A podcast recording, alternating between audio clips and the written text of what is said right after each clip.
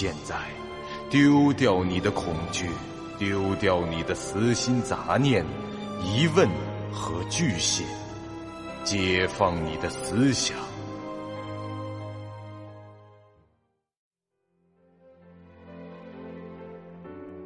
您现在收听到的是由喜马拉雅 FM 出品。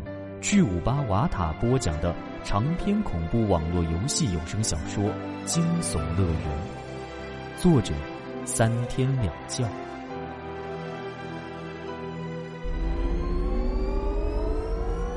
欢迎来到惊悚乐园第八十四集。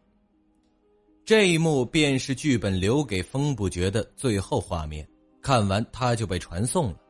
回到登录空间后，触摸屏上便给出了通关结算。剧本已完成，正在结算奖励：获得经验值五千，游戏币五万；获得物品装备五；完成接受任务六分之三；特殊隐藏任务完成零；破解世界观。五，惊吓值激增零次，最高惊吓值百分之零，平均惊吓值百分之零。您的恐惧评级为浑身是胆，可获得一项额外奖励，请稍后选取。获得技巧值五百，技巧值加成经验五千，游戏币五万。剧本通关奖励拼图牌二。结算已完成，请继续。喂，这不坑爹呢吗？这结局还不如打一行字幕说平田秀一满脸安详的死在了监狱里吧。这种标准恐怖片结尾时震你一下的画面太治愈了吧。按照一般的思路去思考，这个结局不就变成大学刚毕业的平田和美佳子回老家结婚，然后一起被鬼给干掉了吗？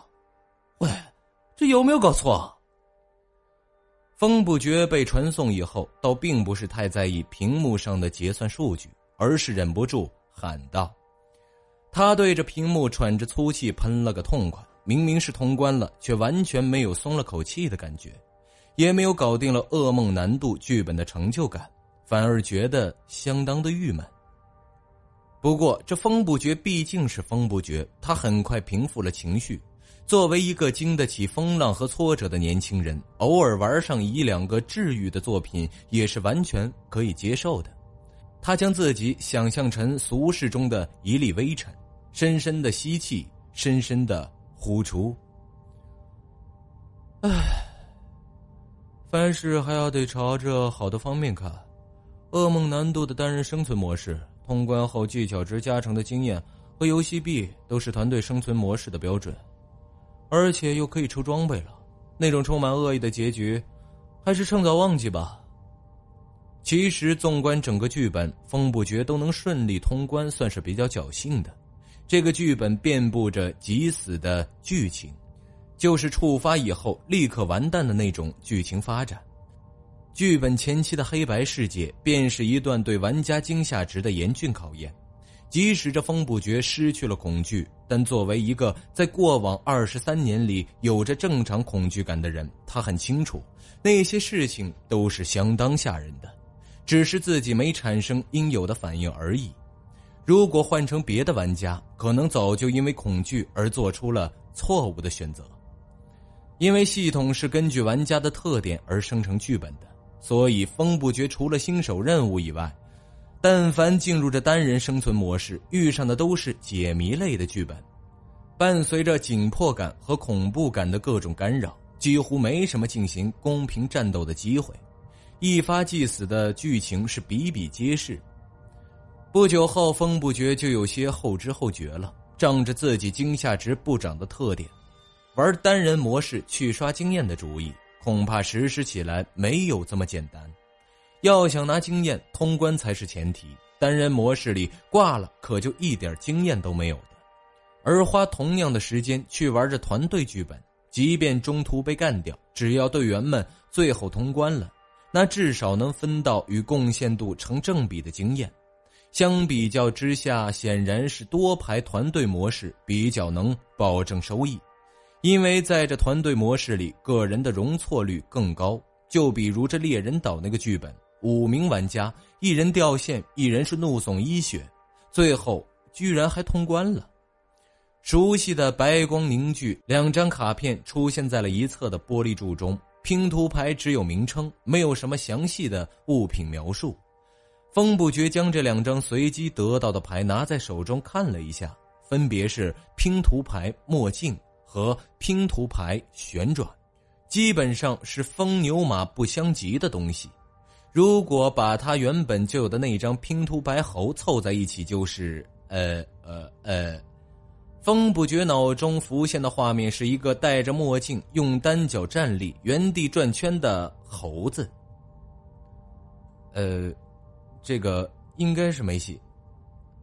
不过套牌系统既然已经开放了，抱着姑且试一试的心情，他还是取出了仓库中的那张拼图牌猴，和新得到的两张一同拿在手上，打开菜单，选取了组合的选项。结果他得到的系统提示是，未能检索到合理排序，也就是说，这三张牌中的任意两张放在一起，或是三张在一起，都不能被视为一个系列。于是风不觉干脆将三张牌一同存入了仓库中，反正仓库的十格储物空间闲着也是闲着。唉，毕竟套牌可以百分之百取出精良级以上的装备。果然没那么容易就凑出一套的，风不觉这样想着。他之前在商城拍卖行里也搜索过套牌，结果竟然一张都没有搜到。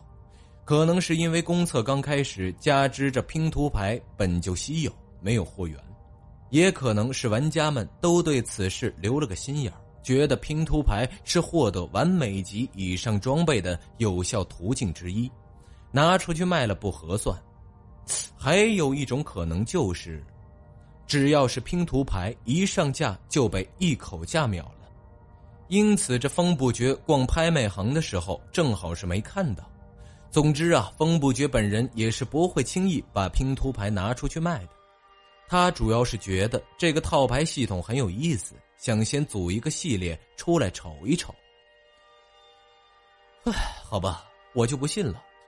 难道我还能连续两次抽到儿童球棒那种玩意儿？真是的！他杀气腾腾的来到了另一根玻璃柱前，还没听完系统提示，就轻车熟路的选择了装备的奖励。这次白光汇集出来的东西肯定不是儿童球棒，当然也不是石头，但看那件装备的轮廓，就已让这风不绝感到很不妙了。名称。十八铜人的折凳，类型武器，品质破败，攻击力微弱，属性无，特效在攻击人形怪物时，绝对不会发生损坏，并且有一定几率使目标附上流血效果。备注：折凳，可藏于居民之中，随手可得，亦可坐于其上，隐藏杀机。由于不算凶器，即使被警察抓了。他们也不会告你，他们也告不了你，被誉为市井械斗七武器之首。那折凳的凳面是圆形的，下方的 T 字形的支架，铁质，整体是黑色，外形看上去确实符合这游戏说明中关于破败这个等级的解释，就是陈旧，有缺陷，但总比没有强。由于社交栏显示小探他们的状态仍是游戏中，于是方不觉又去逛了次惊吓盒子。比起下午去时看，里面的商品几乎是翻了三倍，而且数量还在不断增加中。这回就算只看名称，他也不可能看得完了，只能用模糊的搜索进行浏览。就这么不知不觉的消磨了一个小时，风不觉回到登录空间，再看好友那一栏，正好瞅见这小摊他们的状态陆续变为了空闲。这仨人是几乎同时离开了剧本，那基本就有两种可能：第一种就是同一个时间点，三人全都挂了；这第二种当然就是成功通关后的传送。风不觉还是认为这第二种的可能性大上一些。主要是因为他对两位女士的战斗力很有信心，他也没有申请通讯，直接就邀请三人加入自己的会议室。小探接到信息后，便顺手将这风不绝邀请入队，然后又把队长的权限移交给了他。四宇第一个走了进来，看了看风不绝的表情，在直觉驱使下，问出了一个非常犀利的问题。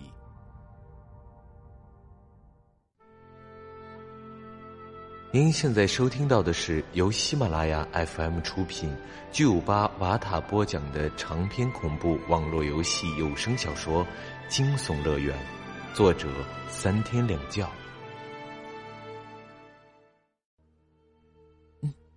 怎么，杀戮游戏打输了？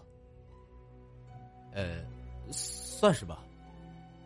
这时门的第二次开启，碑林走进来，恰好听见两人的对话。他笑着插嘴道：“啊团长，输了就是输了，算是吧。到底是什么？”呃，不提也罢。风不觉觉得只能用这四个字来回答。门关闭以后，立即再度开启。小探也走了进来，他手里捧着零食，口中含混不清的问道：“ 哎，杰哥，这造型是模仿 Joken？” 呃，没错，鄙人亲自搭配的，怎么样？哦，这品味不敢恭维。四宇的评述给他泼上了一盆冷水。呃，那什么，呃，除了杀戮游戏，噩梦难度的单人生存模式，我也去摸过底了。那结果也没能通关是吗？通关倒是通关了。不过通关后的感觉，呃，怎么说呢？还不如半途就挂掉算了。嗯，那，那就是剧情略狱喽。呃，反正我个人是不建议你们，尤其是小探去玩那种模式的。是让我去，我也不去啊！不是噩梦的单人模式，我也不敢玩啊。小探回道。碑林虚着眼，用鄙视的眼神斜视他道：“玩团队模式的时候，你还不是大呼小叫的？因为跟你一个社团的，导致我好丢脸的。”哎，算了，时间长了你就习惯了。既然小探没有被吓得掉线，并且还活到通关，就应该承认他还是有一定实力的嘛，对不对？嗯嗯，喂，用一种为我开脱式的语气说出来类似补刀的内容，有种。风不觉没有理他，开始说正题。哎，好吧，来说说下一局玩什么吧。考虑到咱们是四个人，要一起玩杀戮游戏的话，就得二 v 二内战，或者是接着团队生存模式。那，你还没和我们排过生存模式呢，那就排一次吧。啊，同意。副爷。嗯，另外，这个剧本通关。我们女生可要下线了。哎，明白。游戏舱里睡太久对身体不好吗？哎，你们这次登录也已经通了两个长线剧本了吧？再玩一个确实差不多该休息了。嗯，那么，既然我们都已经坐在会议室里了，还是先了解一下彼此的状态再排比较好。呃，有道理啊，免得进入剧本以后都不清楚队友的底细。那就失去事先组队的意义了。四雨随机就如同示范一般率先开口：“我现在是十五级，称号已更新为灵剑士，号称能力是被动增加使用剑武器对抗灵体生物的伤害，最高的专精是格斗地级，最差的是医疗和召唤这两项，都还没有开启。我的主力武器刚刚换过，现在这件应该可以用相当长的一段时间。”他说着，将一件行囊中的道具以三维投影的形态展现在了会议桌上，其数据全都一目了然。名称：丰盛，类型：武器，品质：普通，攻击力中等，属性：无，特效：持有者灵力恢复速度增加百分之五十，装备条件：格斗专精 D。备注：这把剑真正的力量遭到了封印。当其斩杀的邪灵积累到一定数量后，封印方可被解除。此剑才能发挥出原有的威力。啊，这个很强啊！明明不是灵能武器，却是一件可以成长的装备呢。啊，灵能武器啊！风不觉便将自己的死亡扑克以数据形式变成了桌上的投影，顺便学着四语的方式说出了自己的状况。在此，我还是以上帝的视角比较详细罗列出风不觉的当前状态好了。名称：剧情探索者，经验一万五千分之一万一千，技巧值一千五百八十，游戏币二十四万四千六百，专精通用 D、器械 E、侦察 E、格斗 D、射击 D、医疗 F、灵术 F，召唤没有。行囊十分之七，里面有马里奥的管钳、仇视之眼、M 幺九幺幺 A 幺手枪、回音盔甲、生存值补充剂四瓶、小刀和手电筒、装备绝世之舞凯西琼斯的面具、死亡扑克、空间十分之三拼图牌墨镜和拼图牌旋转、技能草率的维修、熊孩子的下边腿、零食巨身术。决胜千里。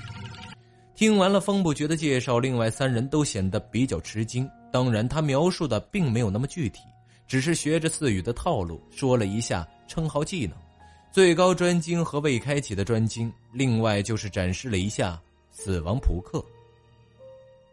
哎，爵哥，你这武器无敌了！你是怎么拿到的？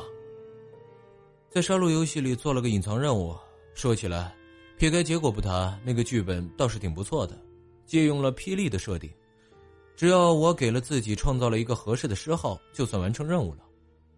啊，诗号，那种东西你都想得出来？什么话？那可是我的本行啊！话说，难得你们俩的昵称也这么有霹雳的范儿，要不要我也帮你们想两个？呃，啊，不用了。哎哎，谢谢，不必。两位女生瞬间就拒绝了。呃，好吧，那继续吧。小蛋，来说说你的战斗情况。这小蛋把一块薯片放进了嘴里，吮了几下手指，看他的表情像是在思考，又像是连自己的基本状况都不清楚。正在偷瞄着游戏菜单，几秒后，他开口说道：“呃，我现在也是十五级，称号算是换了。”从慌张的偷袭者变成了紧张的游斗者，感觉上稍微好了点称号能力还是个主动技能，叫做风遮，可以给敌人附加流血的状态。最高的专精是格斗 D 级，灵术和召唤专精两项没开，通用和射击是 E 级，其他三个都是 F 级。我的主力武器是商店货，普通品质的大马士格斗短剑，原来的厨刀被我卖了。那个缓慢的流沙，我到现在还没有用上。哦哦，对了，菊哥，你的温切斯特散弹枪还在我这儿，先前忘记还给你了。哎，那枪你就留着吧，我现在的武器很丰富。喏，他说到这儿站了起来，顺势将自己刚才坐着的凳子举起。由于会议桌的遮挡，众人到现在才注意到，原来从一开始风不绝就没坐会议室的自带椅子。他一直坐在一张折凳上，呃，看到诸位的反应，我就放心了。风不觉这么说着，把折凳收进了行囊里，占据了行囊的第八格。喂，那也是武器吗？呃，没错，而且经过刚才的试验，我很确定这玩意儿真的可以坐着来隐藏杀机。难不成你是准备在杀戮游戏里用这个偷袭别人吗？那。那必须的，嗯，祝你成功。四个人就这样算是交流完毕了。风不觉稍加思考了一会儿，便说道：“嗯，队伍配置我大概有数了。那么，大家准备出发吧。”本集播讲完毕，感谢您收听由喜马拉雅 FM 出品的长篇恐怖悬疑惊。感谢您的收听，去运用商店下载 Patreon 运用城市，在首页搜索海量有声书，或点击下方链接听更多小说等内容。